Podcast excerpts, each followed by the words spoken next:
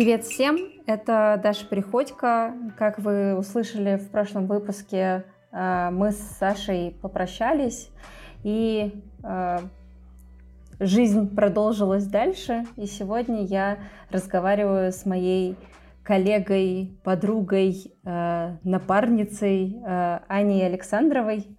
Тебя представить или ты, ты хочешь сама рассказать о себе? Ну, как тебе? При... Лучше. Представь, пожалуйста, да. А потом я дополню, если что. Ничего себе, все, все взяла себе, хорошо. Так, я тебя знаю как э, психотерапевта, гештальтерапевта, потому что мы вместе с тобой учились 6 лет. По первому образованию ты филолог, э, поэтому особенно интересно будет поговорить про значение слов и как мы сейчас их э, применяем, но это не тема нашего выпуска, но отчасти мы этого коснемся. Еще Аня мама двоих мальчиков, и также Аня занимается э, театром, играет в нем, э, и Аня, как и я, или я, как и Аня, мы проходим... Я думаю, уже хватит наш. Нет, ты, ты напросилась. А, проходим вместе много всяких разных курсов образовательных э, и периодически пересекаемся в образовательных пространствах. Есть что добавить, Ань? А, круто, круто, круто. я даже не знаю, что добавить к этому, но разве что то, что все-таки я у тебя в гостях, что а, ты теперь а, полноценная, полноправная хозяйка подкаста, а я просто пришла к тебе в гости порассуждать о теме, о которой, собственно, мы давно хотели порассуждать. И мне очень нравится с тобой то, что у нас такая многоплановая дружба, потому что мы обсуждаем в WhatsApp буквально все вопросы, по-моему, мироздания, которые только можно, начиная от отношений, конечно, с мужчинами, с подругами, с э, друзьями, э, до каких-то вопросов мировоззренческих э, про то, что происходит с этим миром, в котором мы живем, и как вообще в нем жить. И, собственно, мне кажется, вот именно из такого разговора, наверное, и родился этот выпуск. Поэтому я очень благодарна тебе за приглашение. Спасибо большое. Я надеюсь, что будет интересно не только нам с тобой.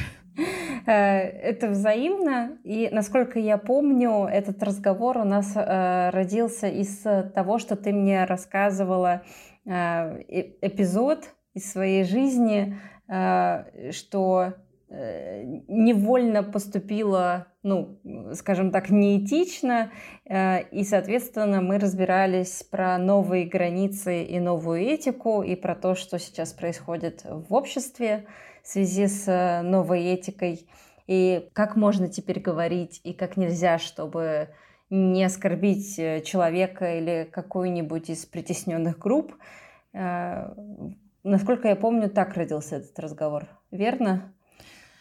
Да, я думаю, да. А, просто достаточно странно ощущать себя, э, да, психологом, который, собственно, прошел э, огонь, воду и медные трубы в том, чтобы научиться быть эмпатичным, научиться быть чутким, бережным. И я вот с удивлением обнаружила, попав в такую ситуацию, что в какой-то момент я, ну, сказала что-то, что не нужно было говорить, и а, это заставило меня задуматься о том, что а как же обычные-то люди живут вообще, если вот мы психологи, то попадаем в такие странные ситуации. Собственно, ничего там такого ужасного не произошло, но э, я действительно задумалась о том, а как же мы живем вот в этом новом мире. Я думаю, сейчас мы немножко сформулируем. И это как бы с одной стороны. А с другой стороны, я живу сейчас в провинциальном городе, да, в Ярославле, где люди, собственно, вообще, по-моему, не знают, что такое новая этика. Ну, я думаю, что многие, конечно, знают, но многие не знают. И я в своих обычных каких-то социальных разговорах сталкиваюсь с очень такими, на мой взгляд, устаревшими моделями поведения, и во мне это тоже рождает совершенно разные реакции от э, какой-то достаточно агрессивной, да, ну, которую я, правда, особо не выражаю, до такой грустной по поводу того, что, да, в общем-то, человек ничего такого плохого и не хотел, да, но но просто его, скажем так, модели поведения стремительно устаревают, и не очень понятно, как на это реагировать. Потому что, например, а, здесь все-таки принято поздравлять с гендерными праздниками, да, с 23 февраля, с 8 марта, и я в какой-то момент тоже услышала в свой адрес что-то такое, что я вот очаровательная женщина, и я там как-то вдохновляю, еще что-то, и ты знаешь, мне было так немножко странно это слышать, потому что я уже сейчас не очень понимаю такую ситуацию, при которой тебя хвалят за то, что ты девочка, или там тебя э, хвалят за то, что ты мальчик, да, то есть э, это, это такая сложная вещь, хотя сегодня, мне кажется, мы больше будем говорить про скорее толерантность к каким-то уязвимым категориям населения, да, а не про гендерный аспект. Но вообще но, новая этика, она про разные вещи, в том числе и про смену отношения к гендеру и к вопросам а, сексуальности тоже. Может быть, это будет темой каких-то следующих выпусков. Ну, вообще в вот. гендерном аспекте также есть э, уязвимая группа, это, собственно, женщины. Э, и, и, и поэтому сюда ну, гендерный вопрос тоже включить можно, но давай отмотаем чуть-чуть назад и э, начнем с, сначала или даже с истоков и поговорим о том, а, вообще откуда взялась, откуда взялся этот термин «новая этика», кто, кто его ввел, небольшая историческая справка, потому что, вот знаешь, почему мне кажется это важным?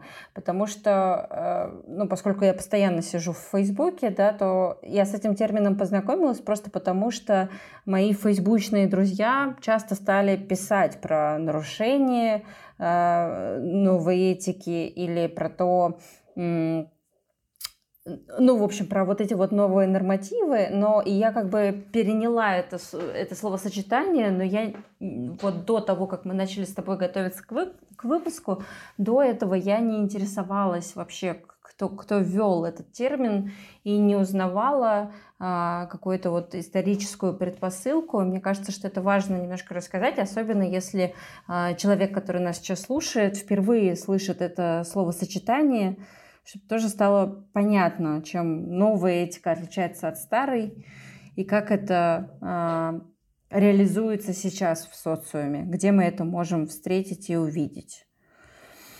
Ну, давай попробуем. А, дело в том, что тут такой сложный вопрос, что я тоже, когда полезла в Google, я обнаружила, что нету ясного понимания, да, генетически, что откуда и куда пошло.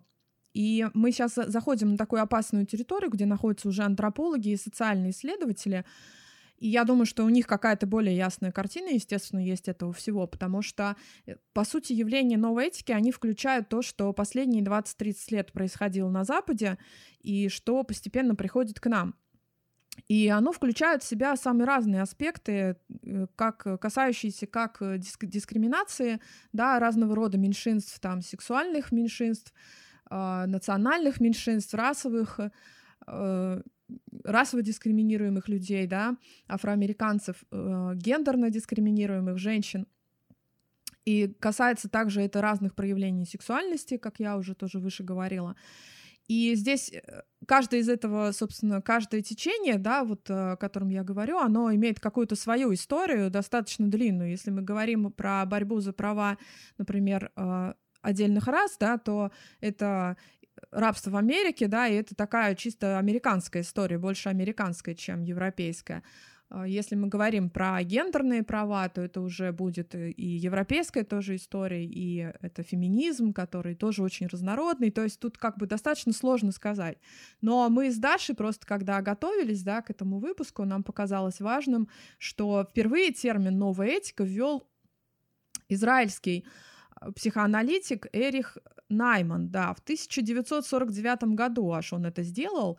То есть это, конечно, с нашей точки зрения даже интересно сейчас, что новая этика, само понятие зародилось 70 лет назад. И написал он эту книгу, задумал он ее еще во время Второй мировой войны и написал, собственно, сразу после войны.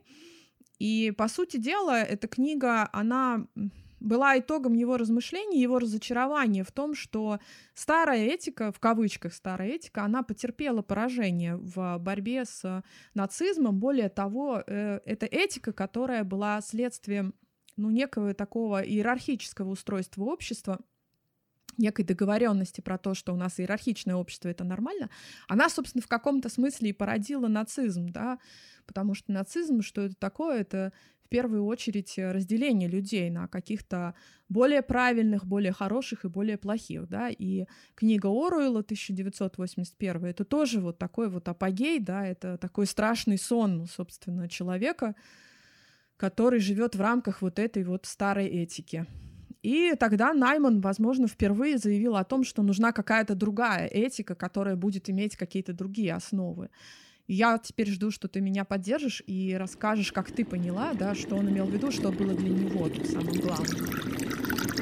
Я хочу тебя дополнить. Нам, как психологам, важно здесь отметить, что э, Найман говорил о том, что э, вот старая этика основывалась на том, что э, нормы устанавливает э, условно коллектив, и он определяет, что хорошо и что плохо, и мир становится таким дихотомичным. То есть есть что-то, что приемлемо, и что-то, что неприемлемо. А поскольку э, ну, психоанализ уже тогда расцветал, Найман говорил о том, что вот такое, такая дихотомия хорошо и плохо подавляет э, тень человека.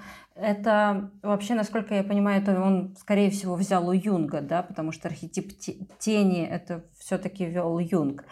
Ну, это ветка психоанализа, так что да, и, собственно, он говорил о том, что нужно отойти от идеи коллективной нравственности и прийти к идее э, того, э, где индивидуальной нравственности. Но при этом каждый человек должен э, предъявлять к собственной нравственности высокие требования, чтобы э, ну, не заходить э, за границы другого человека. То есть каждый должен следить сам за собой. И, конечно, вследствие того, что вот я сказала про подавление те, те, тени, то есть всех наших бессознательных вещей, которые связаны со стыдом и уязвимостью, если мы их э, начинаем признавать, что да, они существуют, это не аморальное их существование, мы просто должны следить за этой частью своей э, личности, но не стыдить ее,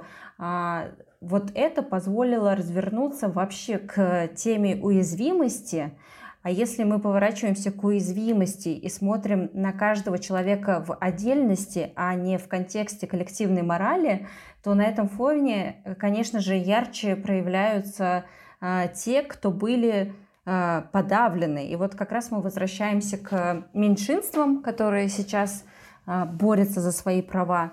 А, и мне кажется, что это стало возможным именно благодаря тому, что случился поворот к уважению Э, индивидуальностей, разностей, уязвимостей и переход от э, коллективной идеи нормы к некоторой индивидуальной норме, которую тоже следует уважать, а не оценивать и не лепить ярлык, что это однозначно плохо, или это однозначно неправильно, или это однозначно больно. И вследствие этого дискриминирующие меньшинства начинают э, получать больше возможностей, что на первый взгляд, конечно же, хорошо, а, потому что это нам дает большее разнообразие, и больше людей могут жить в этом мире с, комфортом, с принятием, с любовью и с пониманием, и самое главное, с помощью, если она им нужна, с поддержкой, которой, а, которая им нужна. Вот, выговорила.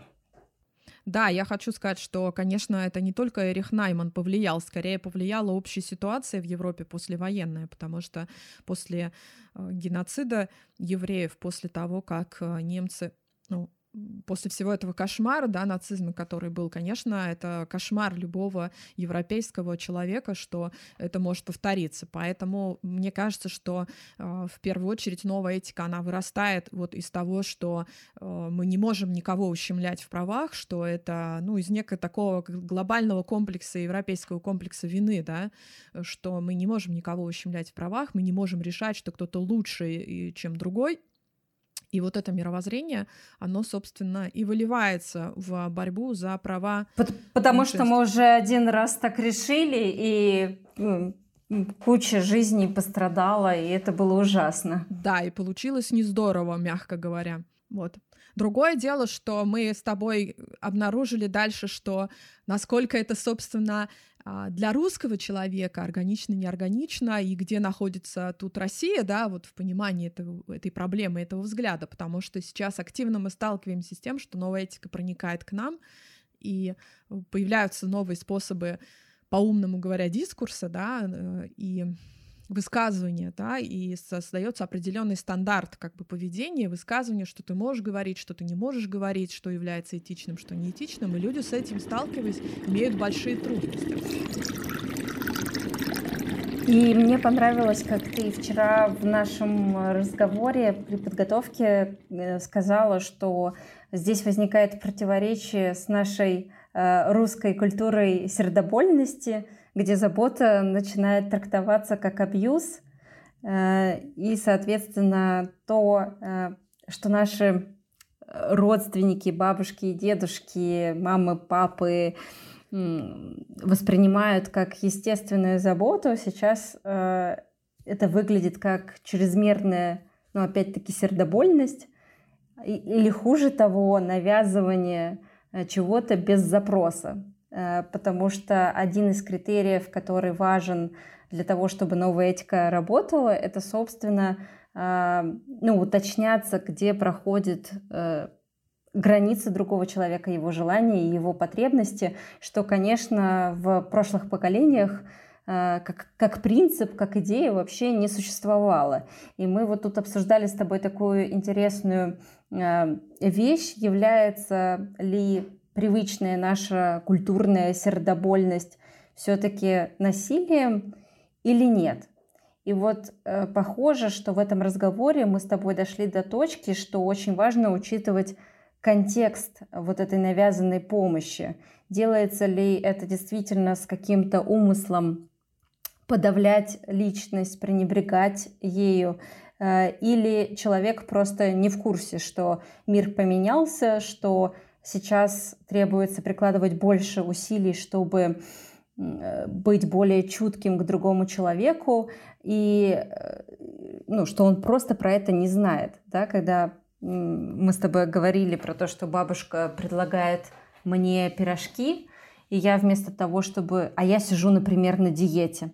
И я вместо того, чтобы сказать э, там, бабушка, спасибо, и как-то их отложить, я говорю, бабушка, я там их не буду, я на диете. А поскольку она не знает, как по-другому можно выразить любовь и заботу, она настойчиво начинает продолжать предлагать эти пироги, и затем такой человек может прийти к психологу и сказать, что, вы знаете, бабушка вообще не уважает мои границы, я ей э, сказала про то, что я не буду эти пироги, мы с ней поссорились, и в итоге я так и осталась неуслышана, э, и это практически невозможно донести, что мне не подходит такая форма э, заботы, в то время как если бы у нас была возможность послушать э, бабушку, то мы бы встретились с такой сильной растерянностью и непониманием того, что произошло и на что вообще внучка рассердилась. И в этом смысле есть э, э, разрыв между поколениями. Я бы хотела услышать тебя, как тебе с новой этикой, что тебе в этом интересно, что тебе нравится, что не нравится, то есть вот какое-то твое высказывание по теме. Ага, ну, э, ты, ты знаешь, э, мне сама идея э, близка, и она мне нравится, потому что она отвечает нашим гуманистическим принципам э, уважать индивидуальность и уважать э, чувства человека, э, его мысли и не определять э, его мировоззрение и внутренний мир как что-то, что неправильно э, или что-то, что должно быть пристыжено или спрятано. И мне кажется, что наконец-то мы живем в, во время, когда можно, ну, правда, исследовать себя и не смотреть на себя через какие-либо предрассудки. Мне кажется, что такого дав давненько не было, скажем так. И этим мне очень близка идея э, новой этики. Э, но тут есть Вторая штука, которая создает, знаешь, такой забавный уроборос, змею, кусающую себя за хвост, что вроде бы новая этика призвана уйти от агрессии, оценок и разделения людей, но все равно мы приходим к агрессии и разделению, потому что поскольку угнетаемые меньшинства очень долго были угнетаемыми, то как и любой процесс даже в нашей психике, который там вытеснен и угнетен, а, то это как пружинка. Сначала пружинка отстрельнет очень сильно и пойдет процесс радикализации и перегибов. И поэтому мы встречаем а, такую а, активную борьбу за свои права, даже с некоторым, а, ну, иногда периодически, ну, радикализацией, да, с таким радикальным фактором, а, за что осуждают, собственно, некоторых, некоторых представителей а, меньшинств за гипертрофированность действий и жестов. Но тут нужно сказать, что это нормальный естественный процесс всего нового, что было зарыто, потому что, чтобы устаканиться, все новое должно сначала отреагировать очень остро. Собственно, в индивидуальной психотерапии так и происходит, что когда мы осваиваем какой-то новый опыт, а, то сначала, ну, если, например, а, мы проходим процесс сепарации с родителями, то сначала, а, когда в терапии э, человек разбирает про то, как где он не был услышан, где его не приняли, где ему не давали взрослеть, а, то поначалу это будет э, действие достаточно такого агрессивного характера, без учета всего того хорошего, что сделали а, его родители, для того, чтобы смочь оттолкнуться. Но затем со временем маятник качнется в другую сторону, только уже с меньшей амплитудой, и так со временем маятник станет где-то посередине. Довольно агрессивно. Да, я просто тебя пытаюсь как-то поддержать, что я слышу и согласна, что да, действительно, конечно, это очень агрессивно, когда человек только сталкивается с сознанием, с пониманием того, что там того-то не произошло и вообще чего-то он не получил и так далее. Это довольно бурная такая стадия. Угу. А также с угнетаемыми группами, когда люди начинают осознавать, сколько они были угнетены, сколько их стыдили, а, сколько у них не было прав, то сначала идет такая деструктивная агрессия, которая потом со временем устаканится. Мне кажется, что про это важно помнить, но результатом этого этой радикализации стало то, что мир все равно разделился на плохих и хороших, только теперь стало плохо быть неэтичным, плохо не стараться подбирать слова.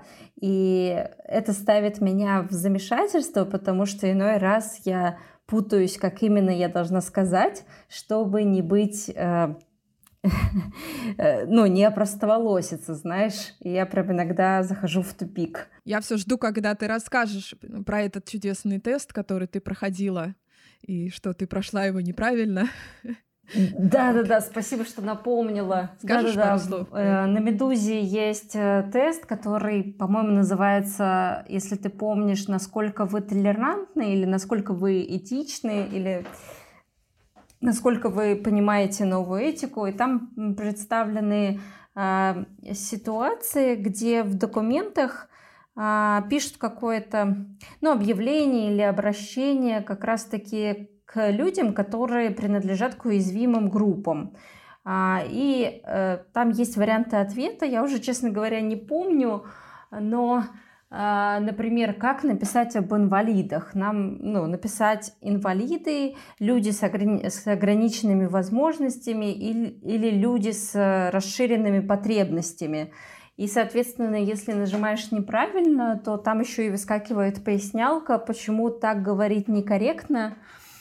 А, и вот ты мне еще кидала, по-моему, статью Афиши вчера, где Э, Семен Слепаков, э, вот этот певец, попал в тоже такую абсурдную ситуацию, когда где-то в Америке попросил стрельнуть сигарету, и на него так косо посмотрели, потому что, во-первых, он мог только купить сигарету, а во-вторых, э, молодых людей оскорбило то, что он сразу предположил, что они курильщики. То есть Оказывается, что учесть надо было гораздо больше факторов, и это, конечно, сбивает с толку. Да, а я обнаружила, что есть еще такая книжка, и захотела ее почитать. А, автор Мария Боболева или Бабылева, не знаю, а, мы так говорим обидные слова и как их избежать. я думаю, что там про все эти а, слова должно быть сказано, но я так надеюсь, да.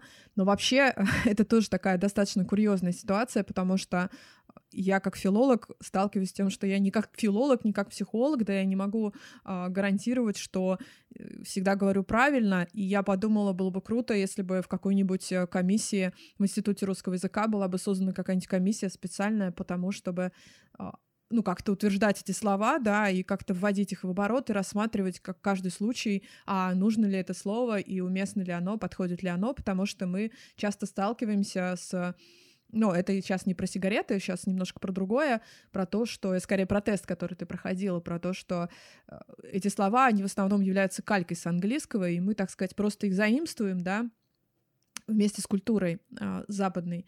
И часто это создает какие-то такие очень странные ситуации, когда ты правда не знаешь, как сказать, да, то есть слово инвалид, оно начинает а, становиться каким-то нехорошим, и нужно искать какие-то новые, значит, варианты. Но, что меня порадовало, а, опять же, я подчеркнула, готовясь к подкасту, это что существует такое явление, которое называется ресайклинг, и оно касается пересмотра, пересмотра слов значение которых когда-то было, ну, скажем так, негативно окрашено, и тогда слово может получить вторую жизнь уже без этого негативного окраса. То есть, э, допустим, то же самое слово «инвалид» мы можем через какое-то время обнаружить, если провести некоторые такие клининговые мероприятия да, по реанимации этого слова, то мы можем обнаружить через какое-то время, что это слово снова можно употреблять, и оно уже не носит негативного оттенка. Можно отмывать деньги, а можно отмывать слова. Да, да, да, да. Но, наверное, стоит вернуться к примеру про бабушку. Тут просто много таких разных смысловых пластов всплывает, потому что, ну, с одной стороны, это как бы не совсем про уязвимую категорию, но а, потому что это больше скорее про границы, да, и про то, где границы проходят у русского человека и где они проходят у западного человека. И мы знаем, что русский человек, он такой слиятельный по натуре, и ему надо вот угостить, надо, значит, дать совет и так далее, и так далее. И русский человек он все-таки коллективист по натуре, и нас к этому долго готовила. Я тут уточню, что под слиятельным человеком Аня скорее имеет в виду а, человека, который пытается предугадать, что, что тебе нужно, что ты хочешь, предугадать, как ты устроен, и а, пред, исходит из того, что ты такой же, как и я. И вот это называется слиятельным процессом. Это я ремарку сделала небольшую, ага. Да, спасибо. Я, может быть, тут еще имела в виду, что слиятельный человек в том смысле, что он стремится к слиянию, да, что стремится к ситуации, при которой вот мне хорошо, и тебе хорошо, и я принесла тебе пирожков, и вот мы сидим, и все так хорошо. А вот западная индивидуалистическая культура человек тут как-то отстраняется и говорит, так, нет, подождите, мне не нужны пирожки, я вообще на диете и так далее, и так далее. И вот это место такого культурного прям непонимания. И вот здесь вот мы сталкиваемся с этим парадоксом толерантности и нетолерантности, да, что к чему тут должна быть толерантность? Тут как бы у бабушки должна быть толерантность к нашим границам, или у меня тут должна толерантность быть к тому, что бабушка вообще-то человек другого поколения, что вряд ли ей стоит как-то рассказывать лекцию про то, что вообще бабушка ты несовременная, ты нарушаешь мои границы, сейчас уже так не делают. Ты знаешь, что есть такое явление, как новая этика, которая говорит о том, что нужно 10 раз переспросить, прежде чем вообще нести кому-то свои пирожки. То есть вот вопрос толерантности, да, к, к чему тут должна быть толерантность? Это, в общем-то, он, э, мне кажется, здесь очень важен. Угу.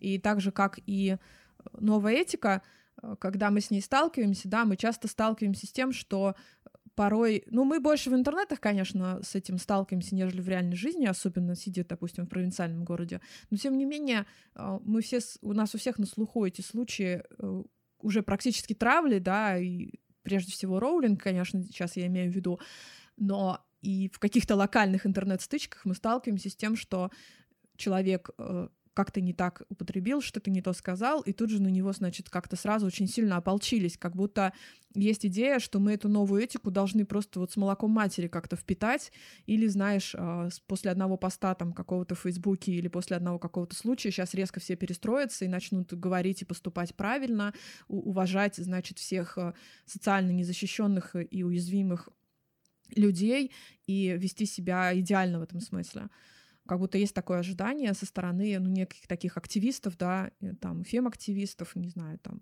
ЛГБТ-активистов и так далее. И это немножко странное ожидание, потому что людям нужно время на адаптацию, и, в общем-то, людей нужно обучать, э, как говорить правильно, как применять эти новые этические правила, для чего они нужны, это нужно объяснять постоянно и спокойно относиться к тому, что эта перестройка может быть долгой. Но я сейчас, конечно, говорю про некоторую такую более активную часть социума, где, скажем так, нет особых проблем. То есть мы, говоря все это, мы прекрасно понимаем, что в России реально очень сильно нарушаются права э, гомосексуальных людей и трансгендерных людей и людей физически ограниченных в своих возможностях, что у нас огромная проблема там с гендерной истории, да, то есть э, э, у нас реально есть проблема, и она э, не только на уровне слов, да, то есть это несколько обидно смотреть, как люди борются за слова в интернете, когда ну, кого-то просто там, не знаю, в Чечне убивают геев, например, и, и это, извините, серьезно, да, то есть э, это действительно то, про что нужно и важно говорить. Мгм. Да, я вот тут тебя хочу поддержать, потому что когда случилась вся эта история с э, Black Lives Matter, э, мне было удивительно, как люди даже внутри э, сообщества, которое, ну, призвано, в общем-то, помогать дискриминирующим, э, дискриминируемым, э, раскололось, и люди начали спорить э, про все, что происходит, там нормально ли, что полицейские встают на колено, а, э, или все-таки это ну, единственный выход, в общем, постоянно посыпать голову пеплом. Но я, в общем, не, не про саму суть, а про вообще то, что люди раскололись, и вместо того, чтобы продолжать э, ну, решать те, те проблемы, которые есть в нашей стране, а, помогать а, группам, которые актуальны для нас, потому что, ну, вот прямо в нашей стране проблема с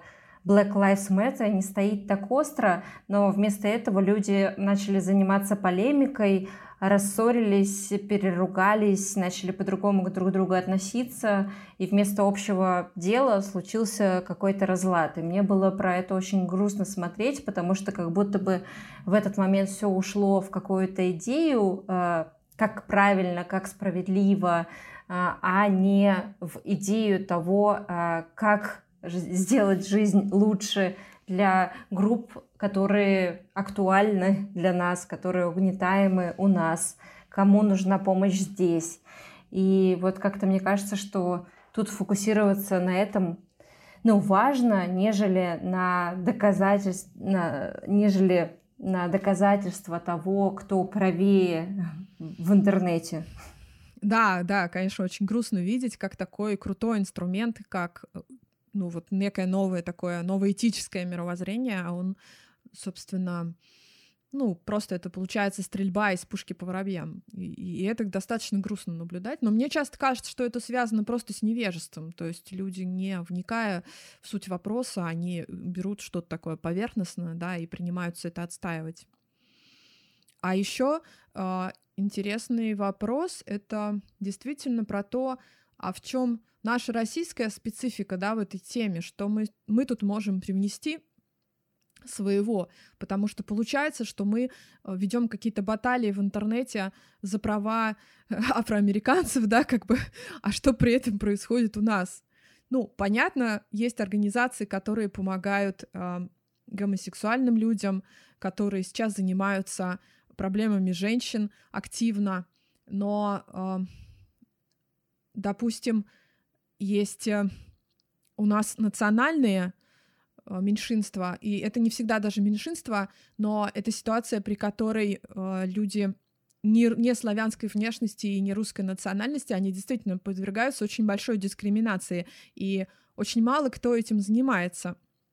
Я вспомнила, что недавно вышел такой замечательный спектакль «Не формат» в театре «Док», где на документальном материале там просто несколько актеров как раз а, не славянской национальности, боюсь, э, не вспомню, к сожалению, какие конкретно а, национальности, а они рассказывают о своем опыте дискриминации, которая есть в актерском мире.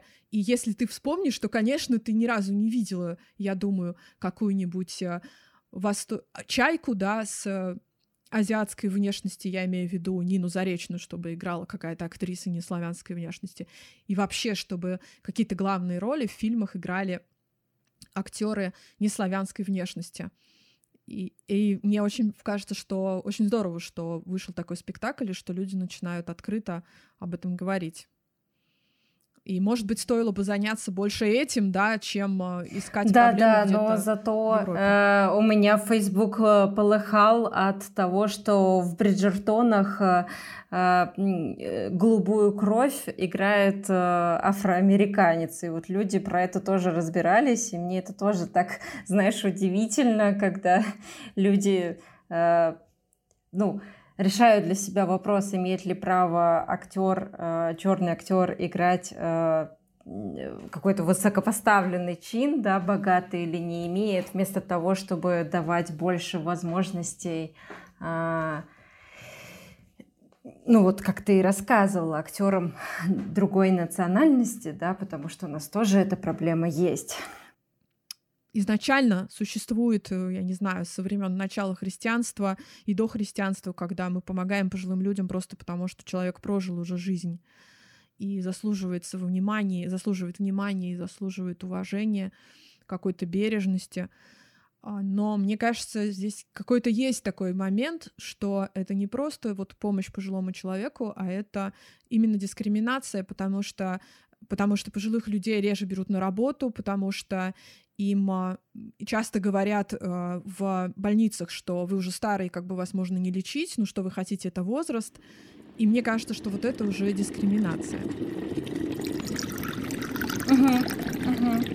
А, знаешь, э, я предлагаю от такого социального контекста и от контекста того, как э, новую этику можно переложить на наши реалии, а не просто остаться в каких-то словесных баталиях, э, немножко перейти в то поле, которое больше принадлежит нам, психологам, и поговорить о тех точках, которые мы с тобой вчера выявили в разговоре, а именно о том, как новая этика сейчас влияет на человека и на его взаимодействие с другими. А, и вот мы с тобой вчера говорили о том, что старая этика — это прессинг э, коллективной совести, а новая этика — это прессинг под утопической идеей избавления от агрессии и разницы. То есть, э, если размахивать вот этим флагом, что мы, ну, допустим, даже в феминистическом э, ракурсе, да, отменить мускулинность и феминность, и смотреть на человека как на человека вне контексте гендера. И, соответственно, тогда есть трудности с тем, как по-другому выстраивать контакт и что делать с агрессией. И, соответственно, получается, что старые основы потихоньку свергаются, а новые еще не ясны и не очерчены, и поэтому всегда есть риск быть неправильно понятым или попасть в просак – или даже опростоволоситься за неверно сказанное слово. И из этого вытекает такой парадокс, что вместо открытости и плюрализма мнений, высказываний появляется умолчание и игнорирование. Вот про что я здесь имею в виду, что, например, если у человека есть ожирение, то будет грубо сказать, что у него, возможно, есть какие-то проблемы со здоровьем, потому что это задевает не только его здоровье, а его как личность. И тогда я э, встречала даже радикальные такие идеи, радикальные в смысле своей резкости, что нам не следует вообще говорить про телесность и замечать э, тело и вес, Слушай, мы так углубились э, в социальный пласт. Я все-таки предлагаю вернуться к вопросу, который любит большинство наших клиентов. А, окей, все стало понятно, а делать-то что? Вот есть ли у тебя какие-то э, рекомендации или идеи, как можно обживаться во всех этих э, новых правилах и что ты замечаешь и что можно порекомендовать? Я думаю, что важно толерантно относиться к себе в этом вопросе, в том плане, что мы можем оказаться по обеим сторонам баррикады. То есть мы можем быть э, как в позиции человека, который относится к какому-то явлению с неким таким удивлением, да, и не, не, не всегда пониманием того, что это и как э, относиться и как называть. Э, я вот только что читала статью про организацию гуманитарной инициативы, которую сейчас а, признали иностранным агентом, и у которой, собственно, может быть проблема из-за этого. И там вся статья а, была написана со словом наркопотребители, да, то есть уже сейчас настолько естественно говорить наркопотребитель, а не наркоман, наркоманка. И, честно говоря, это влияет действительно какое-то более уважительное отношение к человеку создается. Но если ты не увидишь эту статью, то ты, конечно, просто не будешь этого знать. То есть мне кажется, что у большинства людей проблема с новой этикой, она связана с незнанием, а с, неж... с нежеланием там обидеть как-то специально или специально задеть. И в этом смысле мы можем быть как в позиции человека, который не знает, как надо, и находится в таком, в каком-то неуверенном в таком состоянии, так и наоборот, в позиции человека, который знает, как надо, слышит, когда другие люди делают как-то, говорят как-то или действуют как-то не так, да, и тогда есть риск, наоборот, из позиции сверху начать кого-то поучать. И, собственно, Рекомендация, она в обеих случаях, в обоих случаях может быть примерно одной и той же, в том плане, что не торопиться, да, не вступать сразу в какую-то схватку, в какую-то полемику, стараться не вести себя агрессивно, а, в общем-то, выдохнуть, скажем так, досчитать до 10, да, и поискать какую-то удобную форму для выражения того, что у тебя находится внутри. Мы сейчас, я сейчас не говорю намеренно о ситуации, когда человек э, действительно испытывает агрессию, потому что я все-таки верю, что среди наших слушателей немного людей, которым нужно объяснять э, там, почему нужно быть толерантными э, гомосексуальным людям или к наркопотребителям или к бездомным или вот ко всем этим категориям, про которых мы говорим. Я все-таки надеюсь, что не нужно этого делать, потому что но на всякий случай я все-таки скажу, что если вы замечаете какую-то агрессию, да, к какому-то человеку, не такому в кавычках, то это в первую очередь, конечно, повод э, поосознавать, с чем для меня это связано, да, про что это агрессия, почему меня это раздражает. Я вот, например, э, часто замечала такое, но опять же, я не уверена, что среди наших слушателей найдется такой человек, но есть такая тема, когда ну, какой-нибудь условно такой очень уставший российский мужчина, у которого ипотека, двое детей, жена, целый день работа, и вот это вот все, и он, э, значит, говорит, э, ну сколько уже можно говорить про эти права геев? То есть, ну что, почему он так раздражается в этот момент? Потому что ему самому, на самом деле, мне кажется, хочется какого-то внимания, заботы и в, понимание, да, в своих каких-то проблемах, и кажется, что вот, ну, вот у меня столько проблем, а мы тут, значит, обсуждаем про каких-то там меньшинств. И это повод на самом деле посмотреть на себя и свою жизнь. И почему я так раздражаюсь, что меня так раздражает в этой проблеме, наверное, действительно пора взглянуть на себя и самому как-то признаться, что я тоже нуждаюсь в заботе, да, что я не только могу быть таким сильным мужиком, который все на себе тащит, но которым вообще-то хочется, чтобы иногда и чаю принесли, и тапочки принесли, и по голове погладили. И в этом ничего такого странного и зазорного нет. Ну, то есть, если так подводить итог под первым моим, э, первой рекомендацией, то это скорее ты, про ты. Ты имеешь в виду, что ты имеешь в виду, что он раздражается, а, потому что кто-то хочет позаботиться и побороться, и тем самым, а, ну, собственно, позаботиться о правах угнетаемых, ты имеешь в виду, что вот он на это откликается, вот этот уставший мужчина? Ну, это такой абстрактный мужчина, да, поэтому, конечно, я не могу тут достоверно сказать, да, я не проводила интервью, но я думаю, что да, да, это вполне может быть. Я, я просто, знаешь, не поняла. Я думала, что ты имеешь в виду, что ему что-то импонирует в гомосексуальных отношениях, и поэтому я уточняла, Слушай, ну тут все очень просто. Есть исследование, ну в смысле то, что ты говоришь, имеет место. То есть когда э, гомофобия, гомофобия именно когда мы говорим mm. о гомофобии, то есть исследования, которые говорят ясно о том, что среди гомофобных людей очень много людей, у которых есть гомосексуальные склонности, просто они их не признают.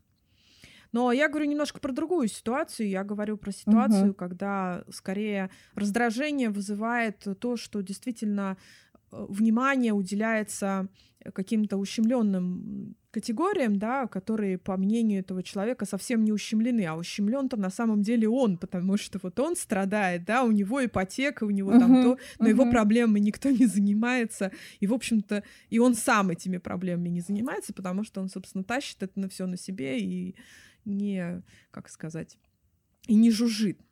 Вот, то есть это, э, по сути, это нереализованная угу. потребность, да, в заботе, которую мы видим, ну, которому данный человек угу. он видит ее со стороны, и в нем это вызывает агрессию, да, потому что это проекция, ну, как мы знаем. Ага, да, услышала тебя.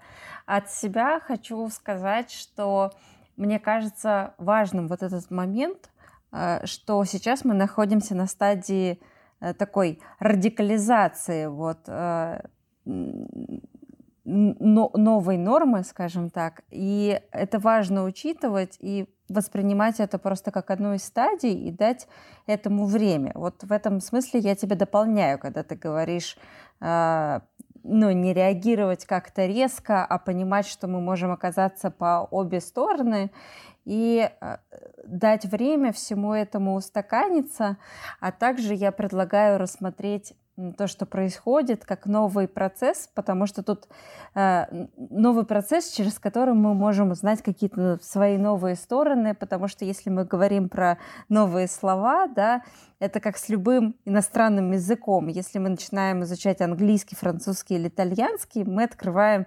собственную новую личность, говорящую mm-hmm. на английском, говорящую на французском, и это будет немножко другой человек.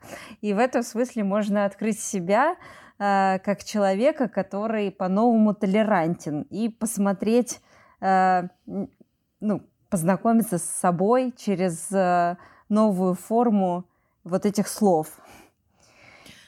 Понимаешь, о чем я, я или понимаю, уточнить? Я просто скорее слушаю, и у меня, знаешь, какая новая мысль рождается про знакомство с собой, немножко в другом ключе, в каком смысле, что действительно а, нас наблюдение за другими, в кавычках, людьми, оно заставляет нас рефлексировать над тем, кто мы такие, как э, если я смотрю на гомосексуального человека, я думаю, а как у меня вообще с гомосексуальностью там, а могла ли бы я или там мог бы я вообще, насколько это для меня э, возможное невозможное поведение, да, или я смотрю, как ущемляются права женщин, я слышу что-то про сексуальность, про домогательство, и, дум... и сразу это заставляет задуматься о том, а были ли в моей жизни какие-то домогательства, насколько это вообще про меня.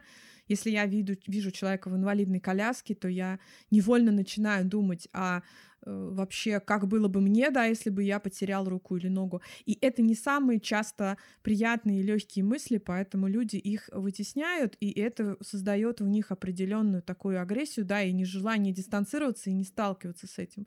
И если не бояться так, такого рода осознаваний, то они наоборот могут раскрыть в нас очень много потенциально каких-то новых черт и качеств, и это что-то, что обязательно необходимо, когда мы имеем дело вот с толерантностью к, по отношению к другим. Вот, вот я в этом смысле, знаешь, когда услышала тебя, подумала про раскрытие в себе чего-то нового. Хотя, безусловно, я согласна с тем, что ты сказала про обучение какому-то новому языку, да, это скорее что-то про развитие, да, про развитие каких-то новых навыков в себе. Угу, угу. Да, мне кажется, что эти две вещи друг друга дополняют. Угу такой процесс, он вообще бесконечный. То есть мне кажется, что нельзя быть идеально толерантным. То есть это, это что-то, чему ты учишься всю жизнь.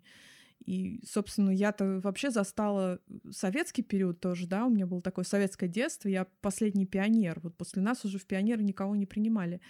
И, собственно, я представляю, что, ну, насколько большой путь, да, я там прошла в этом смысле, в смысле толерантности, потому что каких-то таких вещей, э, которые сейчас существуют, их э, в то время, когда я росла, их просто не существовало.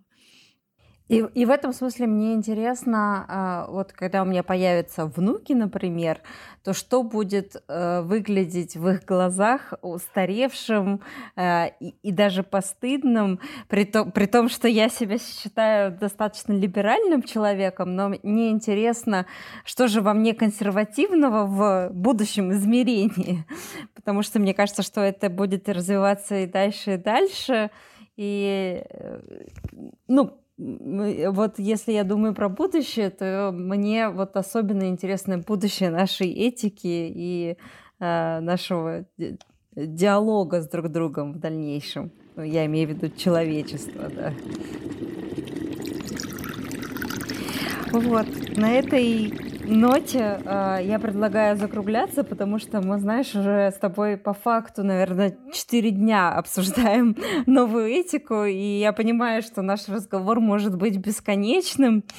Да, я хотела сказать еще про контекст, что мне кажется очень важно учитывать контекст, в котором ты находишься, да, в котором ты либо слышишь то или иное высказывание, либо в котором, наоборот, ты подвергаешься какой-то там такой вот, условно говоря, там, дискриминации, да, или какого-то есть несоответствие тому, к чему ты привык, вот, потому что действительно э, ну, вряд ли уместно читать какие-то лекции своей бабушки о том, что вообще-то бабушка, ты уже устарела, жизнь Э, очень сильно изменилась, и вообще-то у нас тут новая этика, и э, иди-ка ты, бабушка, своими пирожками, да, то есть в этом смысле мне кажется, что есть универсальные правила этики, и есть э, золотое правило этики, так называемое, которое гласит поступай с другими так, как ты хочешь, чтобы поступали с тобой, да, которое в Библии у нас написано, и, в общем-то, оно нисколько не устарело, то есть мы все равно исходим не из того, как правильно общаться правильными словами, а мы исходим из того, чтобы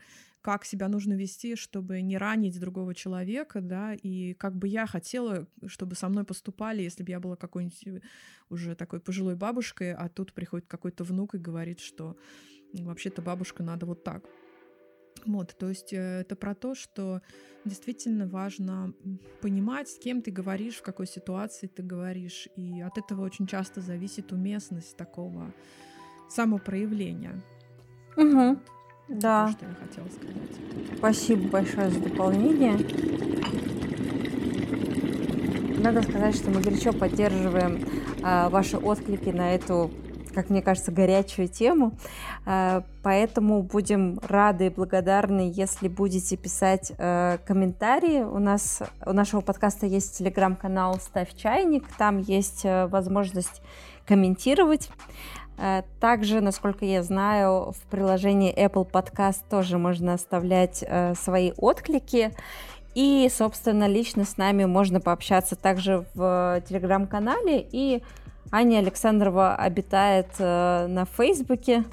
С ней можно лично познакомиться и написать какой-то отклик, если что-то хочется отреагировать прямо ей. Вот. Э, меня по-прежнему зовут Дарья Приходько, мне тоже можно писать на э, Facebook. И по традиции подписывайтесь э, на наш подкаст на любой платформе, где найдете. И также присоединяйтесь к нам в телеграм-канал. Собственно, кажется, все из, из, из важного, что я должна была сказать и что обычно забываю сказать. Угу. Спасибо тебе большое за приглашение. Это прям мой дебют в качестве, в качестве человека, который принимает участие в подкасте. Вот. Я желаю тебе дальнейших э, прям успехов-успехов. Всегда с интересом тебя слушаю. И желаю тебе приятных и интересных гостей. Спасибо. Спасибо. Но что-то мне подсказывает, что ты вернешься еще в эту студию. Посмотрим, посмотрим. Мы еще не все темы обсудили, конечно. Да. Я ставила чайник сегодня, я не знаю, раза три, пока мы вот все это записывали, обсуждали. Так что. Да, да, да. Видимо, видимо, нам все еще хочется общаться.